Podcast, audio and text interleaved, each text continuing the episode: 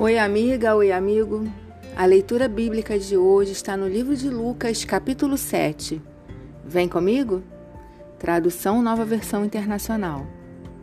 Tendo terminado de dizer tudo isso ao povo, Jesus entrou em Cafarnaum. Ali estava doente, quase à morte, o servo de um centurião a quem seu senhor estimava muito. Ele ouviu falar de Jesus e enviou-lhe alguns líderes religiosos dos judeus, pedindo-lhe que fosse curar o seu servo. Chegando-se a Jesus, suplicaram-lhe com insistência: Este homem merece que lhe faças isso, porque ama a nossa nação e construiu a nossa sinagoga. Jesus foi com eles. Já estava perto da casa quando o centurião mandou amigos dizerem a Jesus: Senhor, não te incomodes, pois não mereço receber-te debaixo do meu teto.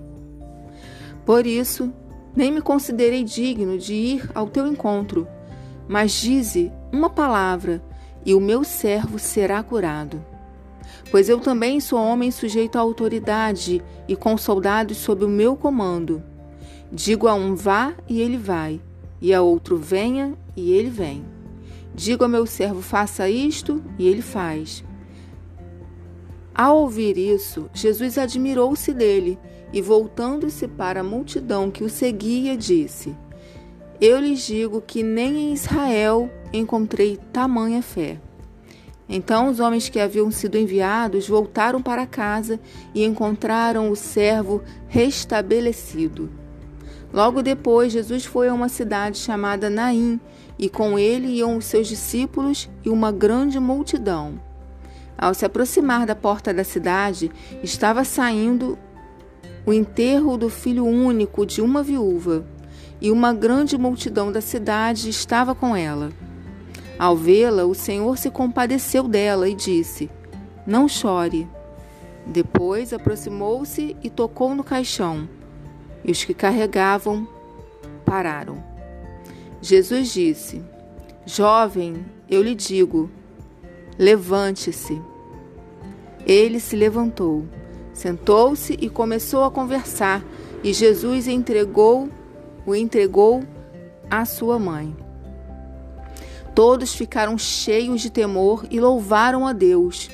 Um grande profeta se levantou entre nós, diziam eles. Deus interveio em favor do seu povo. Essas notícias sobre Jesus espalharam-se por toda a Judéia e regiões circunvizinhas. Os discípulos João contaram-lhe todas essas coisas, chamando dois deles. Enviou-os ao Senhor para perguntarem: És tu aquele que haveria de vir, ou devemos esperar algum outro? Dirigindo-se a Jesus, aqueles homens disseram: João Batista nos enviou para te perguntarmos: És tu aquele que haveria de vir ou devemos esperar algum outro? Naquele momento, Jesus curou muitos que tinham males, doenças graves e espíritos malignos, e concedeu visão a muitos que eram cegos. Então ele respondeu aos mensageiros: Voltem e anunciem a João o que vocês viram e ouviram. Os cegos veem, os aleijados andam, os leprosos são purificados, os surdos ouvem e os mortos são ressuscitados. E as boas novas são pregadas aos pobres, e feliz é aquele que não se escandaliza por minha causa. Depois que os mensageiros de João foram embora, Jesus começou a falar à multidão a respeito de João. O que vocês foram ver no deserto? Um caniço agitado pelo vento? Ou o que foram ver? Um homem vestido de roupas finas? Ora, os que vestem roupas esplêndidas e se entregam ao luxo estão nos palácios. Afinal, o que foram ver? Um profeta? Sim, eu lhes digo, e mais que profeta. Este é aquele a respeito de quem está escrito: Enviarei o meu mensageiro à tua frente, ele preparará o teu caminho diante de ti. Eu lhes digo que entre os que nasceram de mulher não há ninguém maior do que João.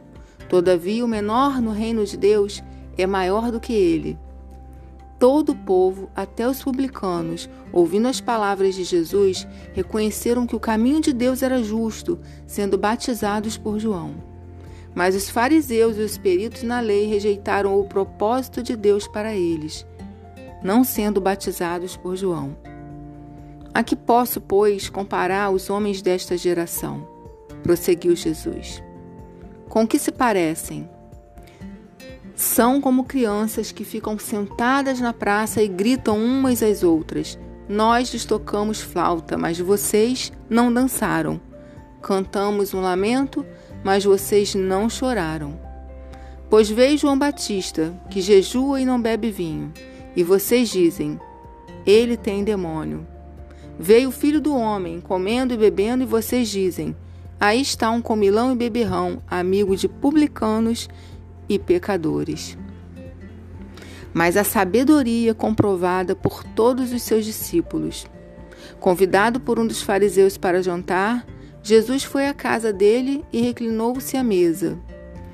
Ao saber que Jesus estava comendo na casa do fariseu, certa mulher daquela cidade, uma pecadora, trouxe um frasco de alabastro com perfume e se colocou atrás de Jesus, a seus pés.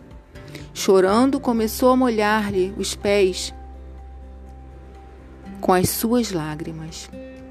Depois os enxugou com seus cabelos, beijou-os e os ungiu com perfume.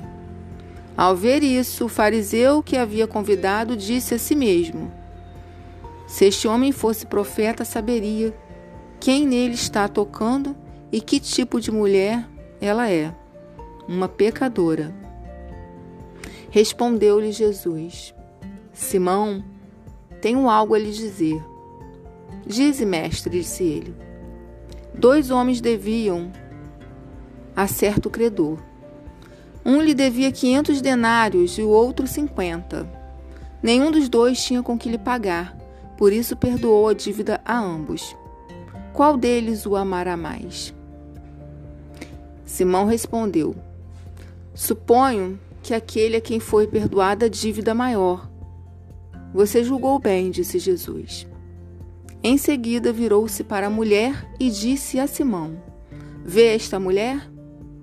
Entrei em sua casa, mas você não me deu água para lavar os pés. Ela, porém, molhou os meus pés com as suas lágrimas e os enxugou com os seus cabelos. Você não me saudou com um beijo, mas esta mulher, desde que entrei aqui, não parou de beijar os meus pés. Você não ungiu a minha cabeça com óleo, mas ela derramou perfume nos meus pés. Portanto, eu lhe digo: os muitos pecadores dela, os muitos pecados dela lhe foram perdoados, pelo que ela amou muito mas aquele a quem pouco foi perdoado, pouco ama. Então Jesus disse a ela: Seus pecados estão perdoados. Os outros convidados começaram a perguntar: Quem é este que até perdoa pecados? Jesus disse à mulher: Sua fé a salvou. Vá em paz.